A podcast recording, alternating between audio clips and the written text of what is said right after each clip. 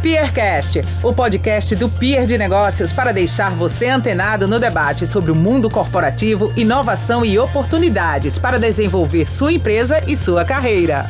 Fala turma, tudo bom?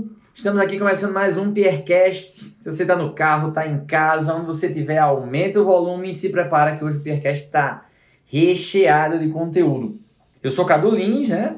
Me apresentando novamente para vocês.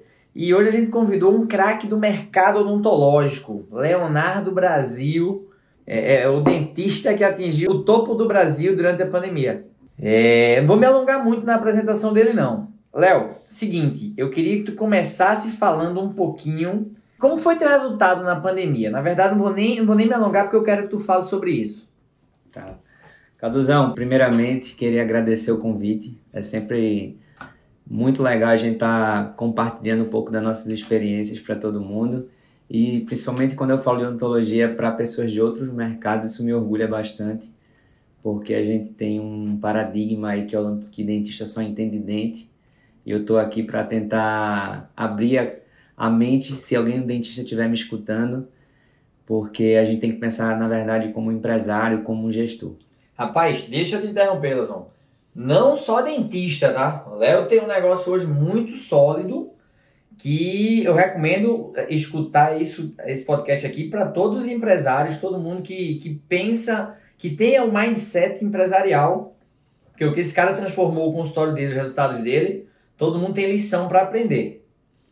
Então vamos lá, falando um pouquinho da pandemia, que foi a tua pergunta inicial, é, o que, que eu vi no mercado odontológico diante da pandemia, né?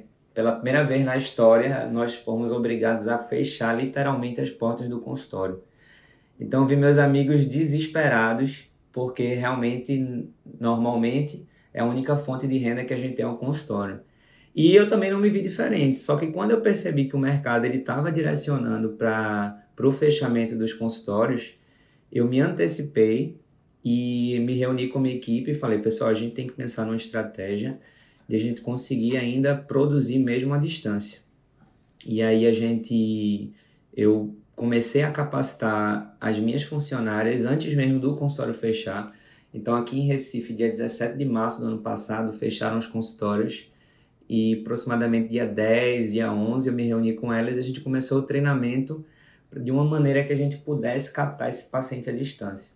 Então, uma semana antes de, de fecharem os consultórios, eu já estava me preparando para ele. E aí, o que, que a gente fez? É, a gente lançou diversas campanhas de, de marketing.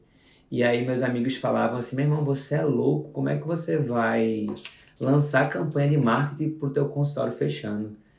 Eu disse: por isso mesmo, porque eu não vou, não vou conseguir fazer minha consulta presencial então é um momento que eu preciso dedicar às consultas de primeira vez, que normalmente o paciente ele só ia conhecer o meu consultório daqui a 40 dias, que é mais ou menos o que a gente teria vaga de, de primeira vez. E aí eu lancei ah, várias campanhas e a gente começou a captar diversos leads. E aquele lead, porque estava em casa, estava sem fazer nada, nós tivemos um, um assim, um, uma grande quantidade de leads no qual a gente gerenciou para fazer consultas virtuais.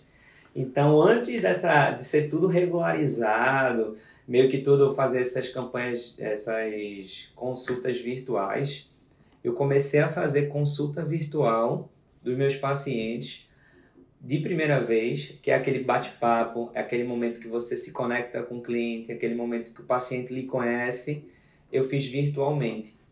E aí a gente teve uma, uma altíssima conversão de leads.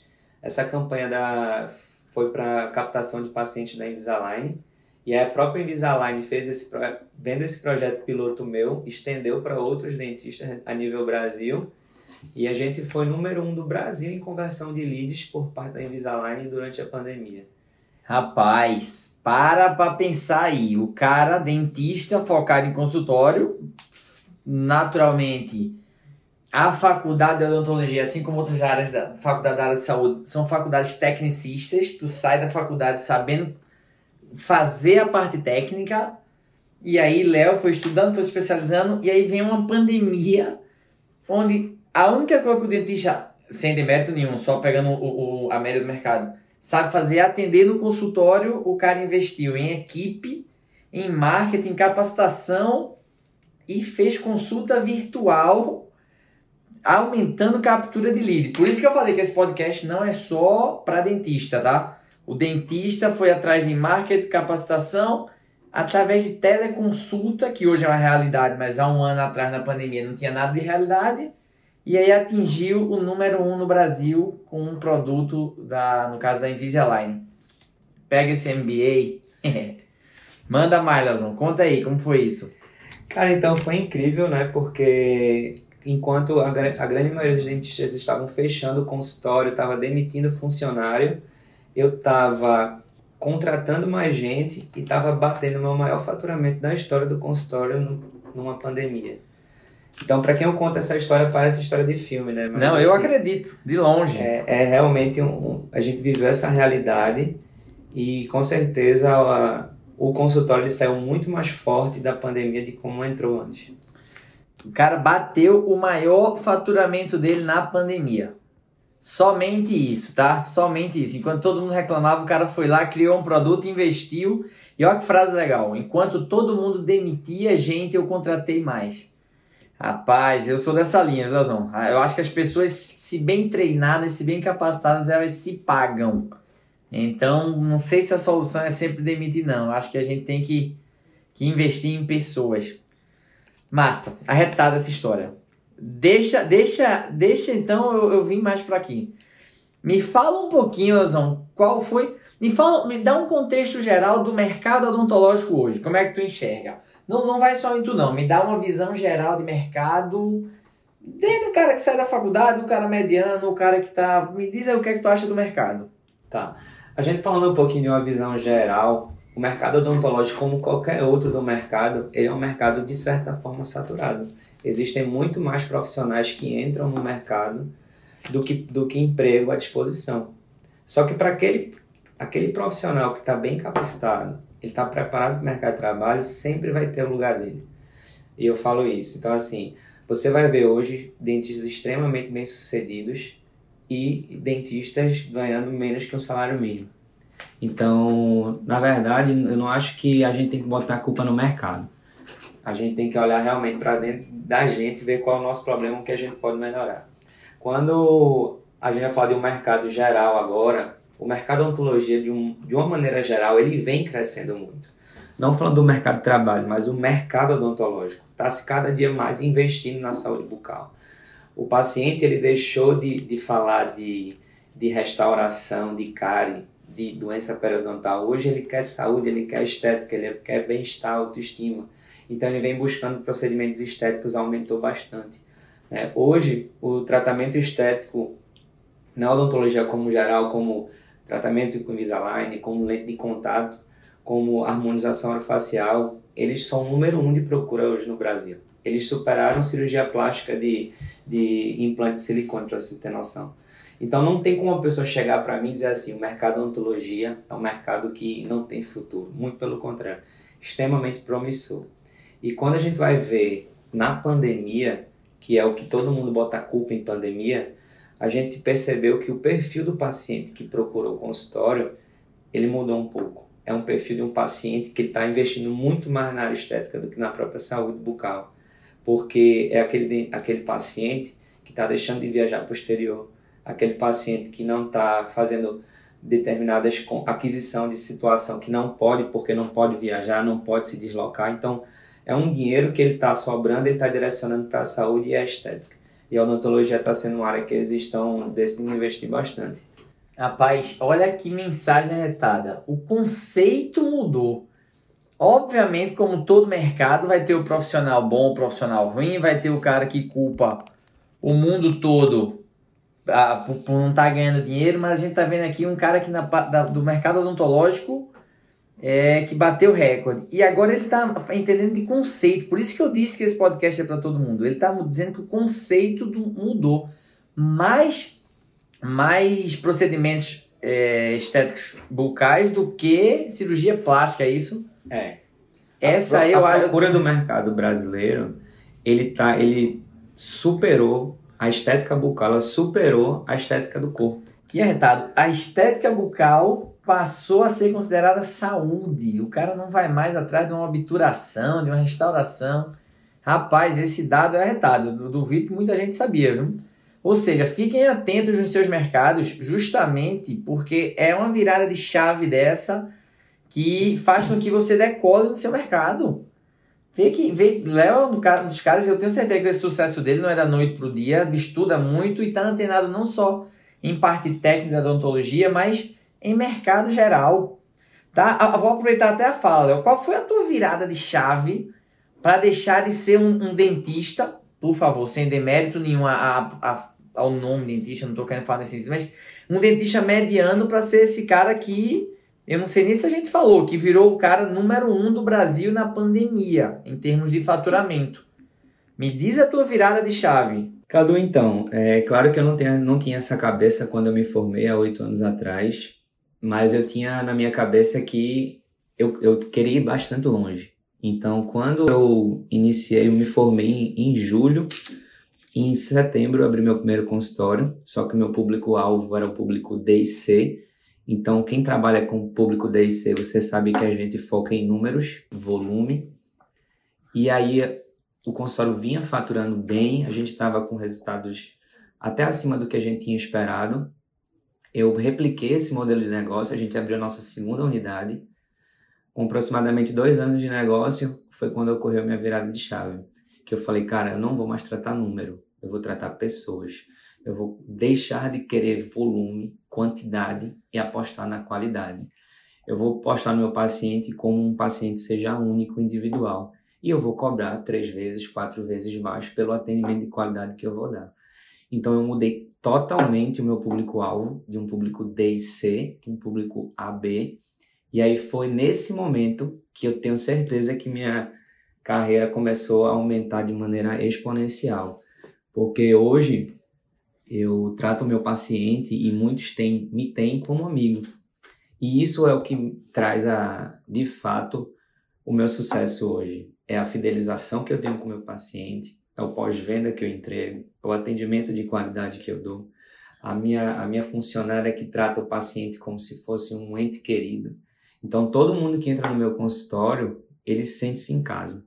E toda casa que a gente é bem-vindo, a gente tende a retornar. Então, eu tenho uma altíssima taxa de retenção dos meus pacientes e de fidelização deles.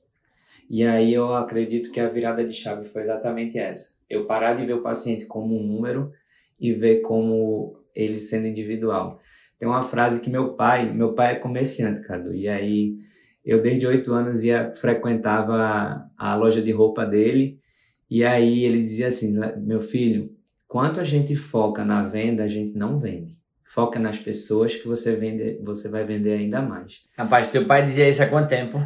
Ah, bota 40, nem 40, 40 não, que eu tenho 30, né? Bota 25, 20, 22 anos atrás, mais ou menos. Eu era muito Rapaz, pequeno e eu frequentava. Olha que conceito atualizado. Hoje a gente está saindo de uma pandemia, onde no final das contas o foco está sendo em pessoas. E aí teu pai dizia isso há, há 20 e poucos anos. Para vocês verem que, na verdade, o sucesso não é da, da noite pro dia, né? Há 20 e poucos anos, o Léo já tem a cabeça preparada para focar em pessoas, para desenvolvimento de pessoas.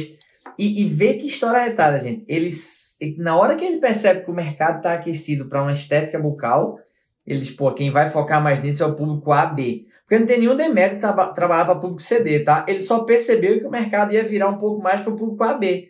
E na mesma hora, ele começa a treinar a equipe dele para atender melhor. Ele na salinha de espera dele, eu sei que tu tem é, é, massagem, né? Tem aquela sala, aquela sala de espera antiga de dentista que o cara fica lá com o dentista atrás aqui e o cara fica só escutando o barulhinho dos outros.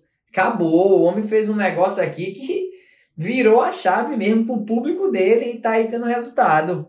Fala um pouquinho, Ilha, da tua sala de espera, dessa, dessas mudanças enfoque em pessoas? Então, é, o, o ambiente odontológico é um ambiente que, quando a gente fala, o paciente já sente pavor, né? É, o índice de pessoas que têm medo de dentista é altíssimo, justamente por esse, essa concepção de que o dentista vai causar dor no paciente. E aí, o consultório ele foi todo criado de uma maneira mais intimista, né? Então, as cores dos meus consultórios são cores mais escuras, os móveis de madeira, iluminação amarela, para trazer um ambiente mais intimista. A gente tem no nosso consultório, além de café, chá, é, um docinho lá disponível para o nosso paciente, a gente tem uma, uma cadeira confortável, a gente tem massagem nos pés, a gente tem uma, uma televisão individual, o paciente vê a Netflix dele, isso sempre tentando é, proporcionar para o paciente a melhor experiência possível, para que quando ele chegue no meu consultório, quando a gente vai começar a falar sobre o que realmente importa, ele esteja relaxado, esteja tranquilo e a gente consiga realmente atingir o ápice ali no momento da venda. Rapaz, se alguém tem dúvida como foi que o homem virou o número um no Brasil, anotem essas duas, essas duas palavrinhas que ele falou. A experiência do cliente, ou seja, o cara deixa de ir para o dentista por conta de uma, só, de uma obrigatoriedade. O cara passa a ter uma experiência na hora que vai para uma simples consulta odontológica. Tá? Ele transformou o consultório dele nisso, tendo preocupação desde a lâmpada que coloca, desde as cores a, a sala de espera deixou de ser aquele negócio chato, passou a ser um local de experiência, tá? E um outro dadozinho que ele falou um pouquinho antes, que eu, que eu só vou mencionar agora, que é o, o LTV, que é o Lifetime Value, que é isso. É o tempo de permanência do cliente com ele. Ou seja, ele não é um cara que está focando o tempo todo em clientes novos. Ele tem, obviamente, a captura dos leads dele, mas está o tempo todo focando em manter seus clientes por o máximo de tempo possível. Falou aí que o índice de volta dele é muito grande. Olha porque o homem tá estourado aí. Só um, só um dado aqui te interrompendo, Cadu. 63% dos meus pacientes que frequentaram o mês de maio agora foram pacientes indicados por outros pacientes. Putz, estratégia MGM, Members Get Members. O paciente dele indica outros.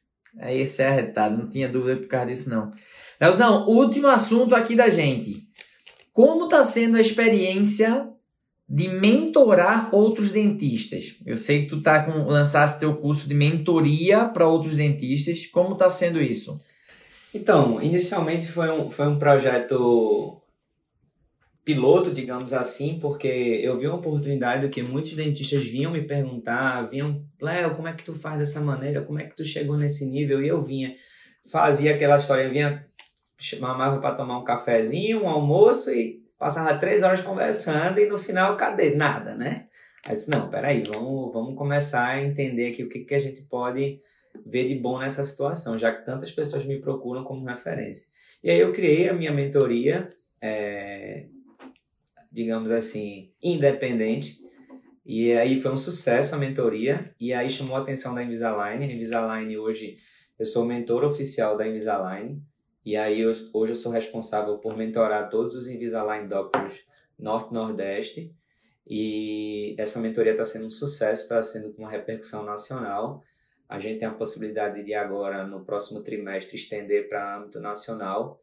Então, assim, é muito legal porque eu hoje eu falo assim, para as pessoas que me conhecem, sabem que eu sou muito realizado com odontologia. Eu não, não gosto que ninguém fale mal da, da odontologia perto de mim e se falar vai escutar, porque é, eu vou falar para o dentista que ele está usando mal a odontologia.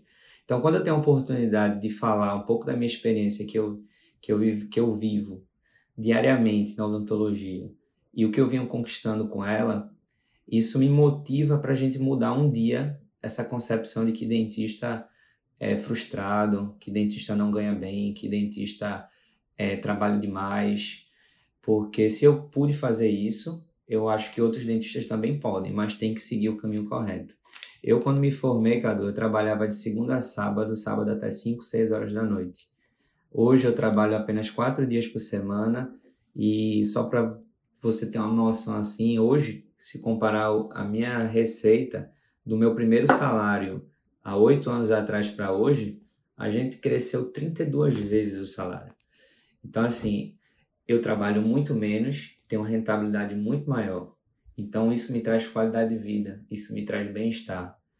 E, e é isso que eu quero, essa mensagem eu quero deixar para os dentistas. Se hoje você não está feliz com a odontologia, repense a forma que você está conduzindo sua carreira, porque não bote culpa na odontologia. Com certeza o problema está em você. Rapaz, com essa mensagem final aqui, eu não tenho nem o que falar mais.